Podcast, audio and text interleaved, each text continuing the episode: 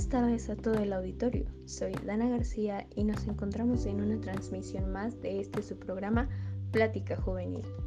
Hoy analizaremos un tema de suma importancia al hablar de relaciones públicas, la imagen social.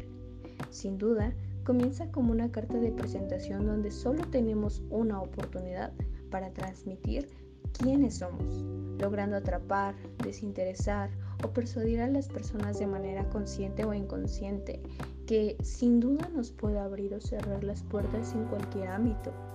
Desde la posibilidad de entablar una conversación con la chica o chico que te gusta, hasta poder perder el proyecto que podría cambiar tu vida. Este pensamiento como necesidad de mantener una imagen pública en la cual seas capaz de prolongar tu papel cumpliendo con los lineamientos conductuales desde la imagen, el comportamiento, estilo propio, seguridad, conocimiento, dedicación y satisfacción que hablen de ti como un estereotipo o ejemplo a seguir es una tarea difícil ya que la responsabilidad es muy grande y el paso en falso podría ser sinónimo de fracaso luego de un largo tiempo trabajando en ello. Pero esa es mi humilde opinión, por lo que damos la bienvenida a la psicóloga Nelly Andrea joven egresada y experta en el campo que puede darnos más detalles acerca del tema. Buenas tardes, doctora. Es un placer tenerla con nosotros. ¿Podría hablarnos sobre la perspectiva profesional que tiene la imagen social? Adelante.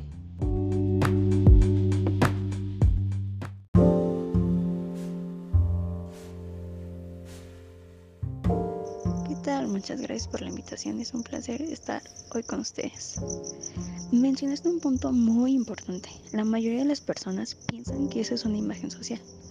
Esas son las bases con las que crecemos. Sin embargo, yo no concuerdo con algunas cosas, ya que el seguir una imagen social no siempre va a reflejar seguridad, identificación, conocimiento, satisfacción y sobre todo no para todos es una necesidad de mantener esa imagen.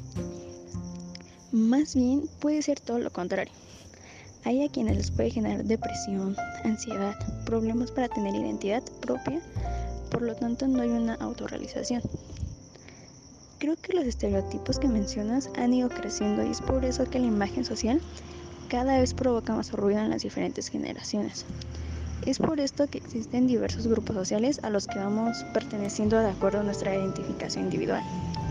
No desmiento que sigue siendo una imagen social, pero visto desde el punto positivo para la persona, pensada desde su individualismo y su autorrealización, libertad de expresión, libre albedrío y sobre todo una adecuada salud mental, soy fiel creyente que si se toma en cuenta lo ya antes mencionado y se respeta este punto, se tiene una mejor imagen social, pues todos estos estereotipos pueden llegar a tener muchas repercusiones negativas. Y con eso no me refiero a que no existan uniformes en instituciones o algo que visualmente sea identificable por alguna área. Mm, pues esto no nos facilita conocer quién puede ayudarnos o a qué nos dedicamos. Me refiero a que no se limite o no se juzgue por alguna característica física. Por ejemplo, hace algunos años no se les daba oportunidades laborales a personas tatuadas por ser estereotipo de personas delictivas. Sin embargo, en 2007 se aprobó la ley para prevenir y eliminar la discriminación en la Ciudad de México. Y a pesar de que aún hay empleos donde no se respeta esta ley, ya se tuvo un avance en el manejo de estereotipos.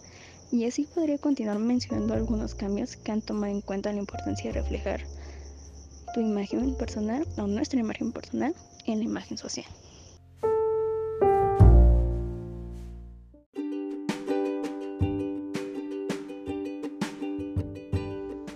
Totalmente de acuerdo contigo, y es que ya no son los mismos tiempos.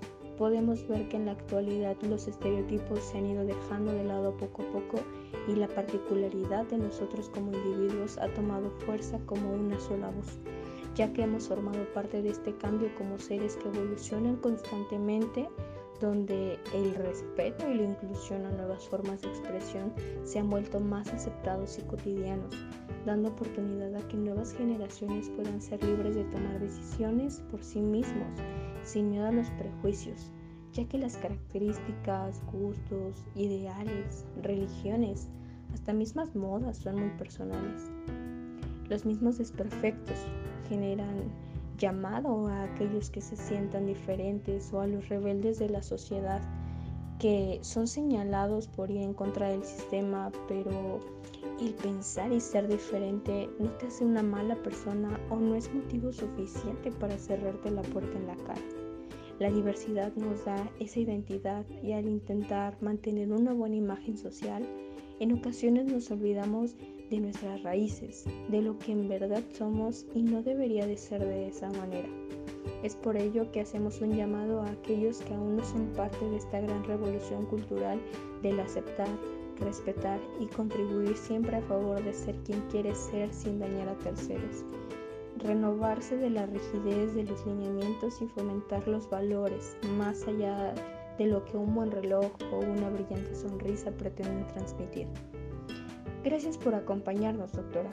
Fue una gran ayuda para entender un poco más este punto de vista psicológico que en ocasiones ignoramos o minimizamos por seguir, por sentir que solo puede afectarnos a nosotros.